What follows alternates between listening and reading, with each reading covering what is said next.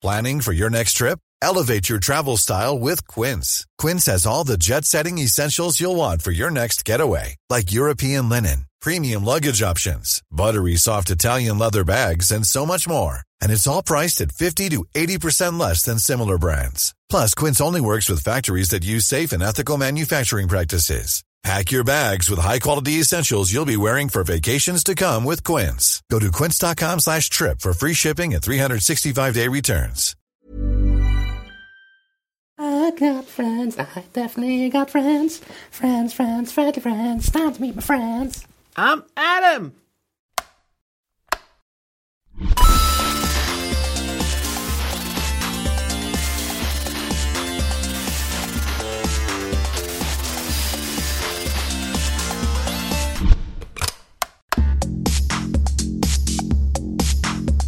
Hallo, ihr geilen Mäuse, willkommen zurück in der Nerdstube, die dritte Ausgabe des wunderbaren Nerdformats von serienjunkies.de. Mein Name ist Felix, ich bin zurück aus dem Urlaub. Ah, es war wunderbar. Adam, du bist an meiner Seite.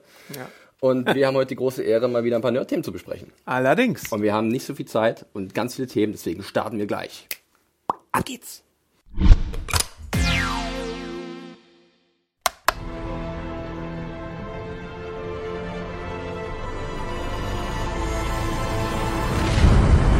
Wir legen los mit unserem Serienthema und äh, das heißt Agents of Shield. Äh, Represent. Represent. Äh, die starten jetzt mit ihrer vierten Staffel in die neue Four Season in den USA und äh, wir wollen mal ein bisschen drüber sprechen, was da so passieren könnte, was wir so erwarten. Äh, und dafür ist natürlich Adam hier, unser Experte, unser Agents of Shield Reviewer. Ja, nur dafür bist du da. und äh, es gab ja so ein paar Änderungen vor der neuen Staffel, äh, ganz besondere Trailer und Promos, die vor allem einen Comic-Charakter äh, in den Vordergrund gerückt haben. Wir sagen jetzt schon mal vielleicht Spoilerwarnung für alle Leute, die die dritte Staffel noch nicht gesehen haben. Wir sprechen über die dritte und die vierte Staffel. Also nur mal schon zur Info. Vorsicht, Vorsicht, ja. Aber äh, wir halten uns jetzt schadlos, weil so viel können wir auch noch nicht sagen. Wir können Ja. noch ein bisschen spekulieren. Genau. Äh, wen ich meine, ganz klar, ist der Ghost Rider. Ja. Wir meinen nicht, also wir meinen schon den Nicolas Cage Ghost Rider, Mhm. aber halt in einer anderen Form. weil den wollen wir eigentlich vergessen. Aber der Ghost Rider wird jetzt in der vierten Staffel von Agents of S.H.I.E.L.D. eine große Rolle spielen. Äh, eine ziemlich große, so zumindest der Anschein. Das ist wirklich der Anschein, ja. Die Promomaterialien drehen sich alle nur um den Ghost Rider. Da drehen sich die Reifen quasi seines Lowriders. Aber er hat, wie gesagt, kein äh, Motorrad, Motorrad mehr? sondern Nee. jetzt sein Lowrider, das aber aus den Comics gar nicht so äh, verkehrt ist, oder? Das kennt Genau. man auch daher. Die meisten Leute, die so unter meine Artikel irgendwas geschrieben haben, äh, der Ghost Rider hat doch ein Motorrad, ähm, aber es gibt halt auch mehrere Ghost Rider im Marvel-Universum, das muss man ganz klar sagen. Danny Cage oder ähm, wie heißt der andere? äh, Johnny Blaze. G-Point Rider. Genau, Johnny Blaze ist der andere Ghost Rider, der ganz bekannt ist. Aber diesmal handelt es sich um den hispanischen Ghost Rider, hispanoamerikanischen Ghost Rider Robbie Race, äh, der jetzt in der vierten Staffel sein Debüt feiert und der fährt halt wirklich mit einem Lowrider, mit Flammenrädern und so weiter durch East LA. und, und gespielt wird er von Gabriel Luna, Genau. den viele vielleicht aus der fantastischen Fußballserie Matador kennen. Ah, Von natürlich, wer hat's nicht gesehen? Wo er einen Geheimagenten gespielt hat, der gleichzeitig Fußballstar war. Mhm. Nicht gucken. Ey, das ist die beste Prämisse, die es gibt. Dann lieber Club de Cuervos. Ah. Nein, kommen wir zurück zu Agents of S.H.I.E.L.D. Ähm, du hast ja wirklich auch, da du ja die Review schreibst, natürlich auch das Comic-Vorwissen hast und auch Marvel-Fan bist, äh, schon so ganz viel Informationen gesammelt und immer wieder zusammengefasst. Äh, was erwartest du denn von der neuen Staffel und was wird sich so verändern? Es gab ja so ein paar neue Besetzungen. Ich werf mal den Namen Jason O'Mara in den Raum. Ähm, was erwartest du? Es gibt einige Veränderungen, einige Figuren sind gestorben. Vielleicht sagen wir jetzt mal nicht konkret, wer, um wen es sich handelt, aber es gibt so Promomaterialien, da seht ihr ja dann, wer da nicht mehr auf den Bildern drauf ist.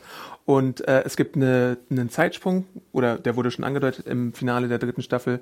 Äh, die gute Daisy ist irgendwie ganz alleine unterwegs. Äh, es gibt einen neuen Director of S.H.I.E.L.D., weil nach den ganzen Saf Sak so Sokovia-Abkommen, das ist ein kleiner Zungenbrecher, Sokovia-Abkommen aus äh, Civil War, was jetzt ratifiziert worden ist, ist SHIELD auch wieder offiziell eine Geheimdienstorganisation, die in der Öffentlichkeit agieren kann. Vorher war es ja so ein bisschen Underground-mäßig, also sie durften halt nicht entdeckt werden, war nicht ganz legal, ne? Sie waren zwar da, aber sie wurden halt nicht anerkannt und jetzt ändert sich das wieder. als Ersatz gab es auch die ATCU, die dann halt die Inhumans in deren Auftrag gejagt hatte und so das Militär vertreten durch Adrian Pester, der General Talbot gespielt hat. Und nun äh, ist Shield halt wieder offiziell da, aber die Öffentlichkeit glaubt halt, dass äh, Coulson im Kampf von New York gestorben ist und deswegen muss ein neuer äh, Director her und der wird von Jason O'Mara gespielt. Den ich eigentlich ganz gerne habe irgendwie. Ich finde ihn cool. Äh, was war's? Revolution?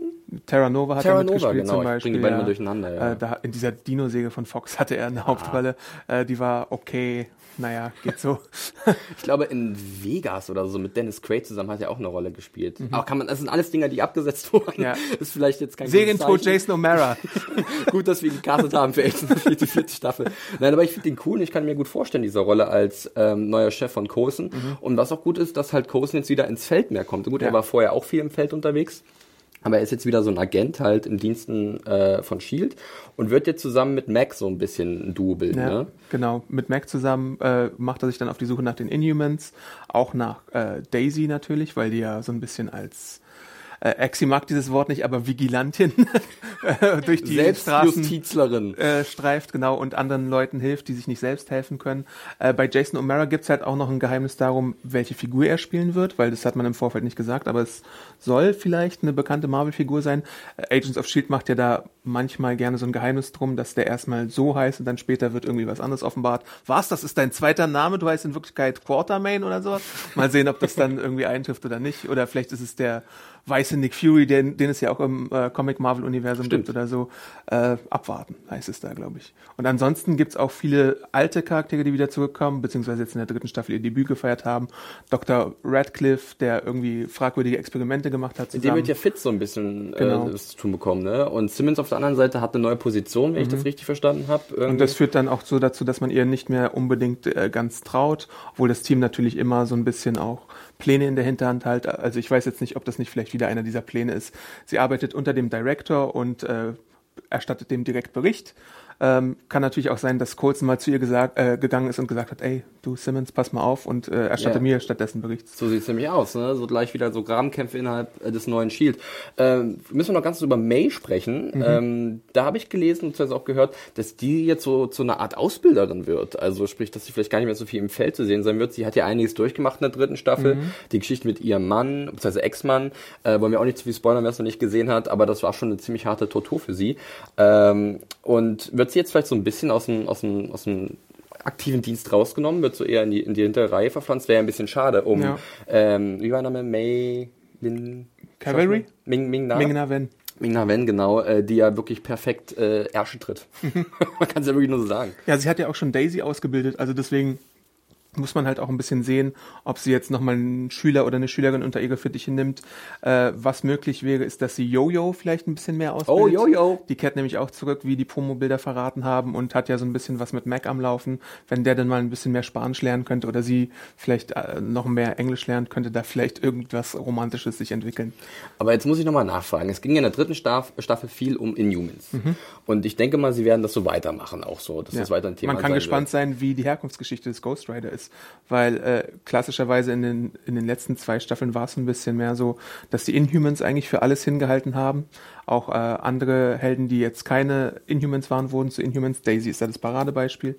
Ähm, und klassischerweise ist es ja so bei den anderen Ghost Riders, dass es so einen Deal mit einem Teufel oder einem Dämonen gibt. Und bei äh, dem anderen Ghost Rider, der jetzt kommt, Robbie Race, ist es tatsächlich so, dass der auf andere Wege zum Ghost Rider wird. Ich wollte es jetzt nicht konkret spoilern, wie Ja. es ist, weil ich nicht weiß, ob es eintritt oder nicht.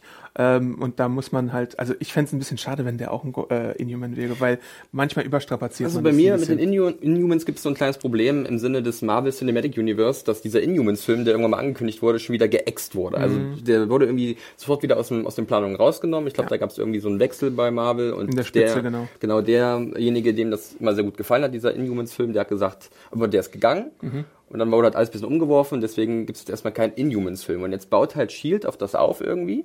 Und da frage ich mich, wo das endet, weil es ist ja immer so ein bisschen das Ziel, dass halt die Serie und die Filme so ein bisschen miteinander in Verbindung stehen. Ja.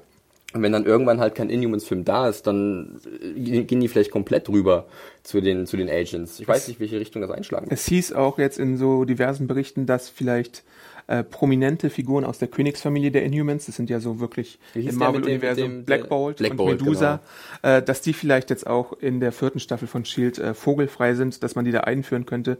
Äh, man muss es sehen, was die jetzt wirklich mit Inhumans planen, ob sie da im Marvel Cinematic Universe noch mehr mitmachen wollen oder nicht, ob das Potenzial nicht da ist, weil man muss auch sehen, dass äh, in den Comics die Inhumans tatsächlich gerade massiv gepusht werden und zwar so gepusht werden, dass die Marvel-Leser es eigentlich auch ein bisschen zu viel finden Ah, und äh, früher, Übersättigung. Genau, früher waren halt die X-Men so diejenigen, die dann ganz viele Serien hatten und die ganz oben an den Charts waren.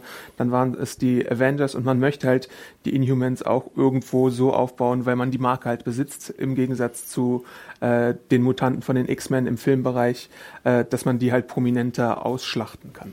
Jetzt noch eine Sache zur dritten Staffel, äh, was mir gerade so ein bisschen, zur vierten Staffel, äh, was mir gerade so ein bisschen eingefallen ist, ist so eine Parallele zur zweiten Staffel von Daredevil. Pass mal auf. fo- Folge mir in dieses Gedankenexperiment. Ähm, der Ghost Rider, der fungiert ja auch in so einer Art Rolle als Selbstjustizler, der die Gerechtigkeit in die eigene Hände nimmt, Ja. vielleicht so Richtung Punisher. Weißt du, was ich meine? Und dass Ja. wir jetzt vielleicht in der vierten Staffel einen längeren Storybogen sehen, was ich gut fänden würde, wirklich, ähm, der halt um den Ghost Rider geht. Und drumherum hast du halt die Agents, da hast du vielleicht noch ein bisschen Daisy, beziehungsweise, ähm, wie war ihr alter Ego? Quake? Quake. Quake, genau. Äh, und dass man da halt versucht halt mal wirklich einen, einen Handlungsbogen über vielleicht eine halbe Staffel oder so aufzubauen, weil äh, Shield hat mir immer am wenigsten gefallen, wenn es halt diese Fälle der Woche waren. Klar, da waren ab und zu coole Gegner dabei oder coole Inhumans oder so. Aber ähm, ich finde es immer gut, wenn halt die Charaktere ein bisschen Luft bekommen, weil das ist ein cooler Cast. Die können gut miteinander interagieren. Und wenn sie halt eine größere Geschichte haben, die sie gemeinsam aufbauen können und wo es dann, die sich halt auch entwickeln kann. Und wenn Ja. das nicht nach drei Folgen schon wieder gegessen ist. Wenn der Ghost Rider nach zwei Folgen weg ist, dann ist es so ein richtiger Stinkefinger mitten ins Gesicht von uns Zuschauern. Äh, ja, also, aber ich finde, glaube ich, dass die Tendenz immer in den letzten zwei Staffeln zumindest dahin gegangen ist, dass man pro Staffel zwei so Arcs erzählt und dann gibt's ja so die Winterpause und eine längere Pause. Ich glaube, so machen sie es vielleicht auch. Also wir wissen ja noch nicht, was nach dem Ghost Rider kommt, aber ich nehme stark an, dass der jetzt in den ersten so Blackboard. elf Episoden ungefähr eine große Rolle spielen wird und da du es ja erwähnt hast, dass er so Selbstjustizler ist und ein bisschen härter mit den Verbrechern ins Gericht fährt. Äh, die Serie ändert auch in den USA den Sendeplatz und es wird ein bisschen später gezeigt. Deswegen kann man davon ausgehen, dass es vielleicht auch ein bisschen härter zugehen kann dann. Das wäre, glaube ich, ganz cool. Also ich möchte auf jeden Fall was sehen, was mich irgendwie bewegt. Das hatte ich in letzter Staffel ab und zu gehabt, aber nicht immer. Ähm, das hat am Ende ganz gut funktioniert. Zwischendurch gab es so ein paar Leerläufe oder so Phasen, wo es halt nicht so gut funktioniert hat. Äh, ich bin gespannt, ähm, wenn es dann endlich äh, zu sehen ist. Ähm, ihr könnt Agents of S.H.I.E.L.D. jetzt gerade noch die erste und zweite Staffel bei Amazon sehen, wenn ich mich nicht Watch täusche. Ever, Maxdome. Maxdome hat es auch im Angebot. Äh, über iTunes natürlich dann auch die aktuellen Folgen. Genau. Äh, einfach reinschauen. Wir hoffen, wir haben euch einen kleinen Vorgeschmack gegeben und werden jetzt noch weiter Vorgeschmack geben, denn wir haben noch ein besonderes Comic-Thema zum Thema Agents of S.H.I.E.L.D. They say when the rider burns you, he burns your soul. Wir haben gerade ein bisschen über die vierte Staffel von Agents of S.H.I.E.L.D. gesprochen und über den Ghost Rider. Das ist ja eine Comicfigur und da haben wir dich Ach, da, Adam. so. Ja. Und du kannst mir ein bisschen was über die Comicfigur Ghost Rider erzählen, beziehungsweise gibt es irgendwelche Comics zu dem, die sich äh, Fans äh, definitiv mal reinziehen sollten. Äh, ja, ich empfehle dieses Mal die passende Comicreihe. Es gibt ja Ghost Rider schon seit einigen Dekaden, äh, aber wir wollen hier Robbie Race als Ghost Rider ein bisschen mal in den Fokus rücken. Und der wurde seit 2014 geschrieben von Philippe Smith und den Zeichnern Tread Moore, Damian Scott und Viola Staples in so einer zwölfteiligen Marvel Now Serie. So, es heißt sogar All New Marvel Now. Da muss man ja auch ein bisschen aufpassen. Letztes Mal hatte ich ja auch schon DC äh, ein bisschen erwähnt mit Rebirth und New 52 und Marvel macht auch teilweise solche äh, Reboots und Rebrands. Aber verstehe ich das dann richtig, dass man halt wirklich nicht viel Vorwissen braucht für diese Reihe, sondern man kann einfach komplett reinstarten. Ghost Rider sieht cool aus, coole Jacke, cooler Glowrider und dann brennender Genau. Kopf. Ich bin dabei. Für die ersten sechs Hefte brauchst du gar kein Vorwissen. Da kannst du einfach reinspringen in den Ghost Rider Pool und dich in die Flammen oder in das Gas äh, baden. Äußerst angenehm. Und es ist, wie gesagt, nicht der ähm, Johnny Blaze oder Danny Ketch Ghost Rider, sondern Robbie Race. Und bei dem handelt es sich um einen Highschool-Schüler aus East LA. Äh, der hat seine Eltern verloren. Aber auch hispano-amerikanische Wurzeln. Genau, der hat seine Eltern verloren und muss jetzt für seinen Bruder Gabe sorgen, der im Rollstuhl sitzt und medizinische Versorgung nötig hat, Tabletten. Äh, ihm wird auch der Rollstuhl geklaut. Da muss er sehen, dass da wieder neuer hinzukommt und natürlich auch so ein bisschen die Therapie an sich. Ähm, und der arbeitet neben der Highschool, deswegen um Geld zu verdienen, auch nochmal in so einer Autowerkstatt. Und da ist halt so ein Lowrider äh, vom Chef oder von einem Kunden, das weiß ich nicht mehr genau, aber der ist halt da. Und neben der Schule macht er dann halt auch so illegale Straßenrennen, um sich äh, ein bisschen was dazu zu Die verdienen. Jugend, ey. Und er ist halt auch gut da drin, aber äh, irgendwann kommt halt der fatale Verkehrsunfall und er stirbt. Und äh, da kommt der Da gute, endet der Comic. beziehungsweise der böse Ellie Morrow ins Spiel. Das ist ein Massenmörder, der bietet ihm dann einen Deal an und sagt, ey, ich mach dich zum Ghost Rider und belebe dich wieder, wenn wir uns mal einen Körper teilen. Ein Und bisschen Mephisto-Faustmäßig? Genau, und dann äh, ist halt die ganze Action da und fortan äh, macht er das ganze Ding weiter, aber als Ghost Rider kann er dann noch die Verbrecher und die bösen Buben äh, punishen, bestrafen äh, und sich um seinen Bruder kümmern. Indem er Ghost Rider ist, kann er halt noch viel geilere Straßenrennen gewinnen und noch mehr Geld ranholen und so. Aber du hast gerade gesagt, er teilt sich dann einen Körper mit diesem Massenmörder. Ja, also Sprich, er- das er hat so so ein bisschen Stimme dann so äh, gespaltene Persönlichkeit, das halt dann auch mal auf den wirklich auf die schiefe Bahn äh, gerät und Genau. äh, gegen das Gesetz Der wird verstößt. immer wieder, er wird immer wieder von ihm verführt, doch mal so ein bisschen über die Stränge zu schlagen Ja. und Leute, die ihm blöd kommen, eine mitzugeben oder irgendwie den Ghost Rider zu entfesseln und in die Hölle zu schicken. Das sieht man dann auch so äh, visuell umgesetzt in so Sprechblasen, die sind dann halt schwarz mit weißer Schrift statt weiß mit schwarzer Schrift. Äh, also visuell wird das so umgesetzt. Der Stil ist so ein bisschen cartoonhaftiger, also es ist jetzt kein super realistischer Stil wie bei einem Alex Ross oder sowas, sondern tatsächlich wie so ein äh, dynamischer Cartoon und so ein bisschen jugendlicher, muss man schon sagen. Ähm, die Figuren sind halt durch die Familiendynamik auch geprägt. Also diese Bruderdynamik ist hier ein ganz klarer Selling Der wird Point ja dann auch in der Serie dann eine Rolle Genau. spielen, ne? Von einem bekannten Schauspieler wird der Chris verkörpert. aus Fear the Walking Dead, Lorenzo, Henry James, äh, Doch, Are You doch. Mad at Me? Doch, Kommt doch. zu Agents of. S.H.I.E.L.D. Äh, mal sehen, wie groß die Rolle da ist. Also ich denke mal, weil die Rolle schon wichtig ist, wird sie ein bisschen größer sein. Ähm, ja, und äh, Hey, it's Danny Pellegrino from Everything Iconic. Ready to upgrade your style game without blowing your budget? Check out Quince. They've got all the good stuff, shirts and polos, activewear and fine leather goods, all at 50 to 80% less than other high-end brands. And the best part? They're all about safe, ethical and responsible manufacturing. Get that luxury vibe without the luxury price tag. Hit up quince.com slash upgrade for free shipping and 365 day returns on your next order. That's quince.com slash upgrade. Im Verlauf des ersten Handlungsbogens äh, legt er sich dann auch mit einem Schurken an, den wir auch aus Agents of S.H.I.E.L.D. kennen, nämlich Mr. Hyde. Mm. Ähm, der hat, schluckt halt seine Pillen in, in der Comicvorlage und macht da ganz viel Stress und die Drogen sind auch ein wichtiger Da bin ich aber gleich am überlegen, ist da eine Möglichkeit, dass man auch das direkt aus diesem Comic für die Serie adaptiert? Mr. Hyde haben wir ja schon kennengelernt, aber der ist ja so ein bisschen eigentlich weg vom Das Fenster. ist fragwürdig, weil er wurde ja tatsächlich gemindwiped. Ja. Äh, ähm, also deswegen wird man da vielleicht einen anderen Schurken äh, heranholen. Ich bin auch sehr gespannt überhaupt, wer denn als Big Bad gilt in der vierten Staffel von Agents of S.H.I.E.L.D. Da lässt man sich auch manchmal Zeit, bis man den offenbart. So sieht's aus. Aber Ghost Rider ist von dir auf jeden Fall eine Empfehlung ähm, für alle, die so ein bisschen, wie sagt man so schön, Selbstjustizler-Comic. Ja. Geht das so in die Richtung? Oder Lowrider mögen oder Fast and Lowrider. Furious meets irgendwie äh, Rache-Thriller. Äh, die schauen da mal rein, wenn sie interessiert sind an dem neuen Ghost Ja, Rider. lass dich nicht abschrecken von diesem unsäglichen Ghost Rider mit Nicolas Cage, den Film, äh, der dir sicherlich auch als Comic-Fan nicht so gut gefallen hat, oder? Nee, der war nicht so gut. Also der erste ging, glaube ich, noch, der zweite war Da hat sogar überhaupt nicht meinem mitgespielt, muss ich mal vorstellen, ja. Aber das Von war den Crank-Regisseuren, das war irgendwie das war ganz, alles ganz ziemlicher. Käse. Also vergesst das und nehmt euch lieber den Comic in die Hand. Genau. Äh, den gibt's wahrscheinlich bei Amazon. Als, als Trade, als Einzelhefte bei der Marvel-App, Comixology, Comicladen eures Vertrauens, da gibt es so viele Möglichkeiten, daran zu kommen. also Ghost Rider, äh, Comicreihe, wie hieß die nochmal im vollen Titel? Ghost Rider. Ghost Rider. Wie einfach das ist. Wunderbar. Lesen. Los jetzt.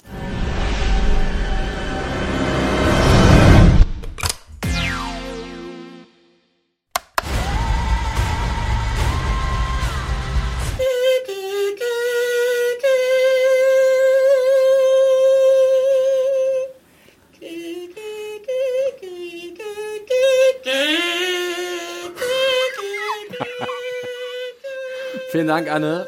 Das reicht. für diesen melodischen Einstieg in unser nächstes Thema, der Filmtipp der Woche, Howdy und Willkommen.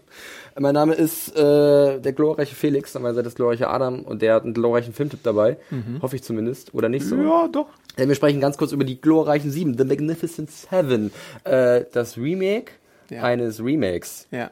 Denn der Originalfilm von 1960, wenn ich mich nicht täusche, basiert auf den Sieben Samurai Genau. von Kurosawa. Ja.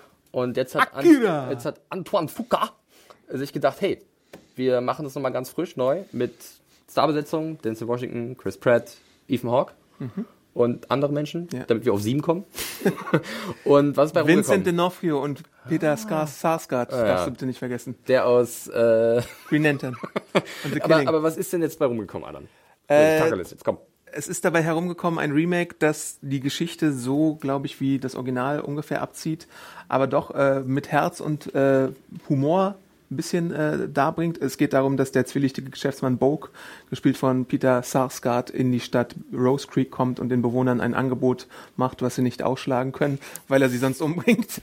Okay, wir haben keine andere Wahl. Und das passiert dann auch, als einer Widerstand leistet und die Witwe dieses Widerstandsleisters widmet sich dann äh, oder wendet sich dann an den guten, ähm, den Namen muss ich leider nachschauen. Sam Chisholm? Sam Chisholm, gespielt von Denzel Chisholm. Washington. Das ist ein äh, bekannter Pistolero, der in sieben Staaten Staatsgewalt hat und dort äh, Verbrecher und Gesuchte äh, jagen darf. Und der wird damit beauftragt, für die Ersparnisse des äh, Ortes und der Witwe und einiger anderer Menschen dort äh, Rache zu nehmen und Vergeltung zu üben. Und dafür holt er sich dann sechs andere Zeitgesellen äh, an Bord. Unter anderem einen Taschenspieler, gespielt von äh, dem guten Chris Pratt, oder den Scharfschützen, gespielt von Ethan Hawke, der aber auch so ein bisschen PTSD hat und nicht mehr so richtig abdrücken möchte, wenn es nicht sein muss.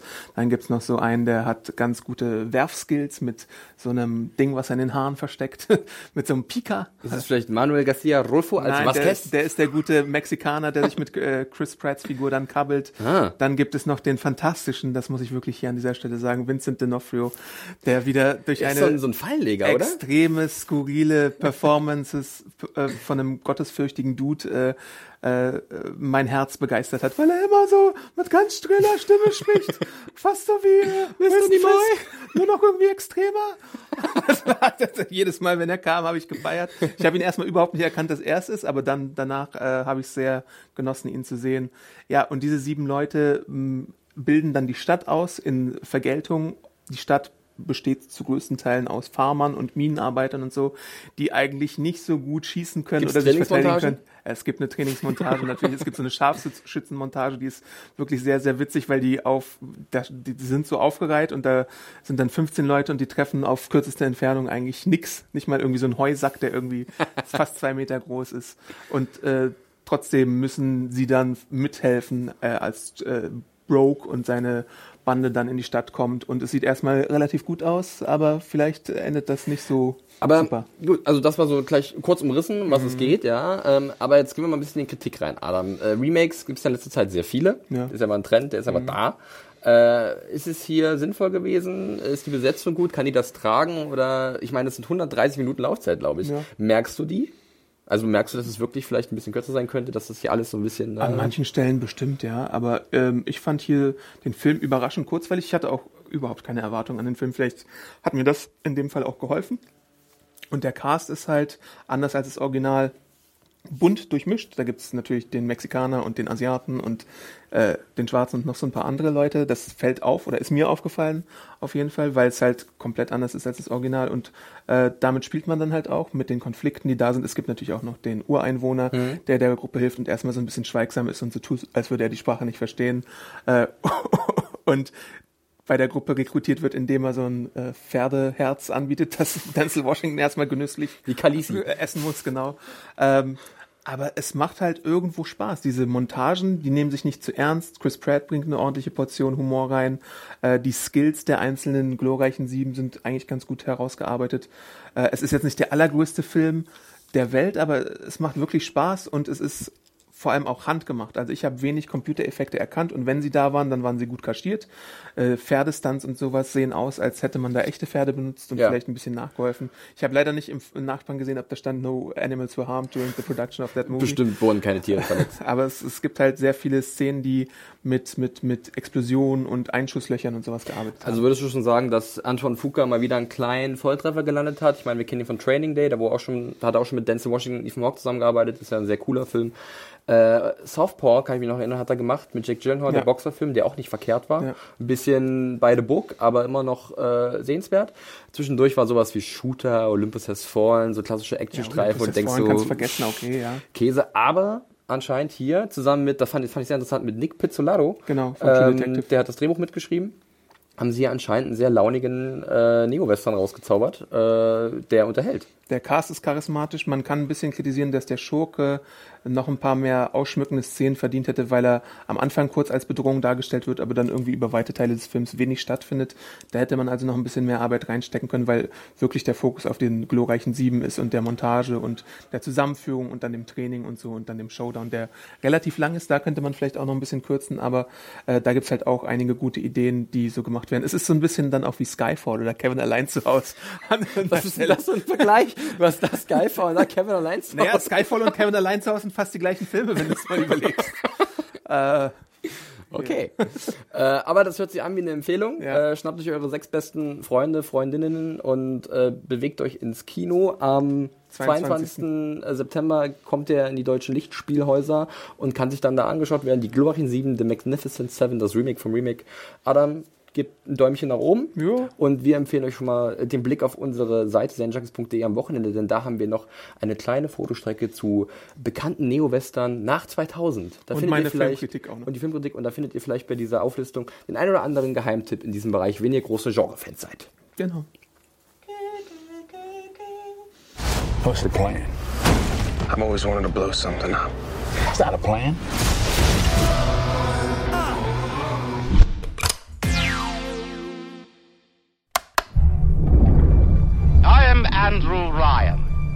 And I'm here to ask you a question. Is a man not entitled to the sweat of his brow? Look, Mr. Bubbles. It's an angel.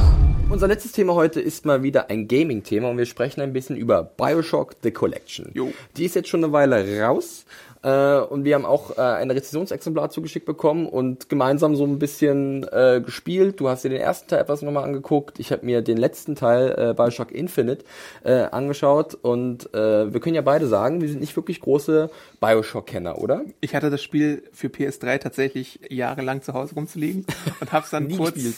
Davor nochmal rausgeholt, um mal endlich reinzukommen, weil mich hatte damals der Trailer zu Bioshock Infinite unglaublich begeistert und dann habe ich es mir für so einen Schnapperpreis irgendwann gekauft und ich bin auch nicht enttäuscht worden, muss ich sagen. Infinite habe ich auch angespielt. Also bei mir war es wirklich so gewesen, Bioshock hat sich mir nie, nie wirklich so richtig erschlossen. Ich fand die Trailer auch mal ziemlich cool. Ich habe auch immer gehört, dass die Geschichten, die da erzählt werden, ähm, sehr gut sind. Also das, die kommen ja, äh, zumindest Bioshock 1 und Bioshock Infinite, kommen ja von äh, Ken Levine, der da der Chefspielentwickler war.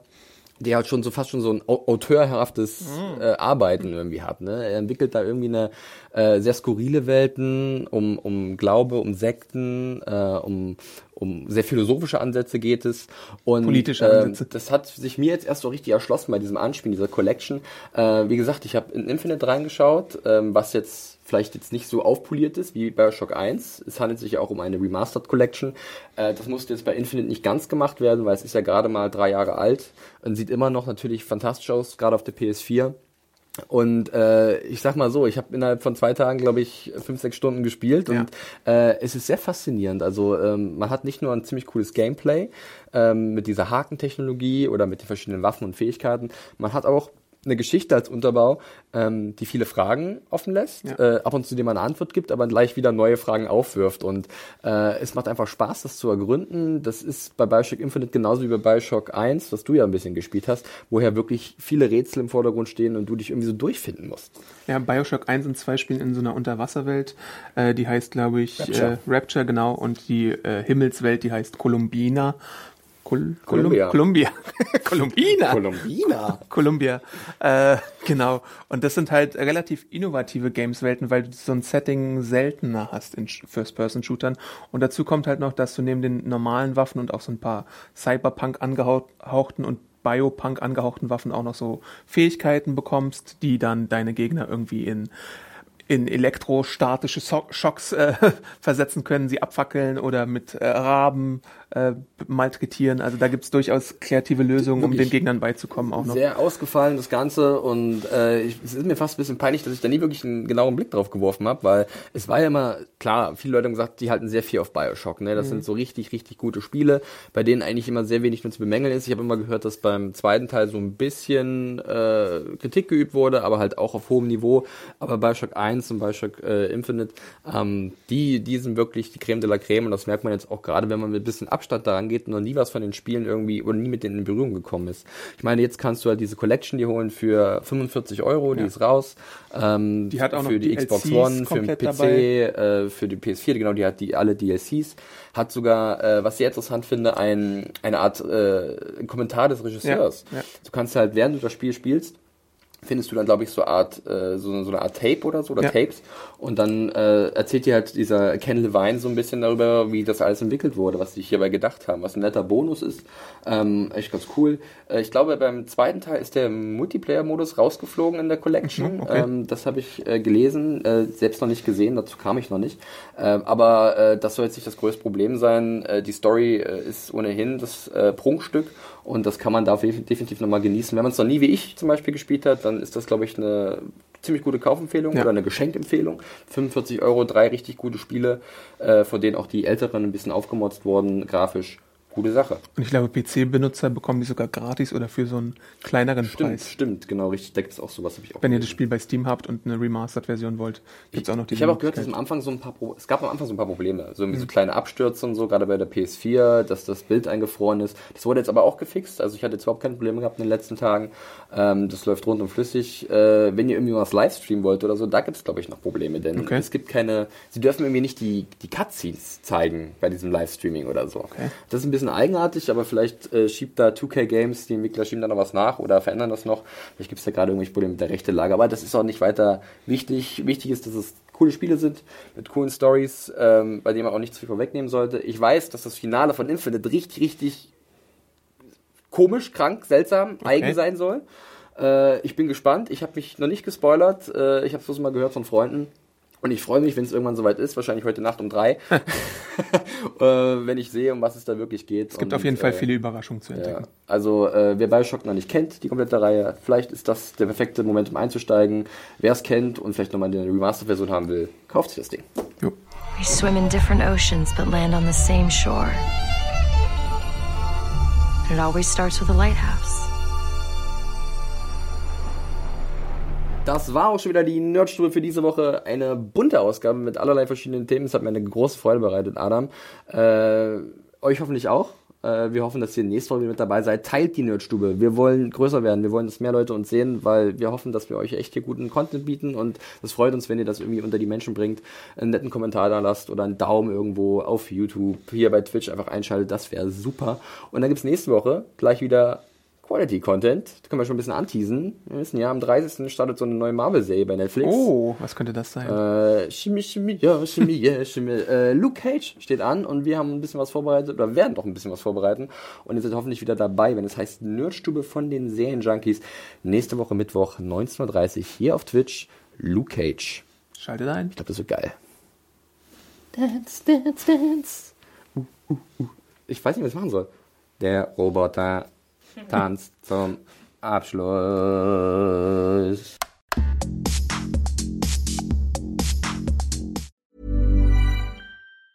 Planning for your next trip? Elevate your travel style with Quince. Quince has all the jet setting essentials you'll want for your next getaway, like European linen, premium luggage options, buttery soft Italian leather bags, and so much more. And it's all priced at 50 to 80% less than similar brands. Plus, Quince only works with factories that use safe and ethical manufacturing practices. Pack your bags with high-quality essentials you'll be wearing for vacations to come with Quince. Go to quince.com slash trip for free shipping and 365-day returns.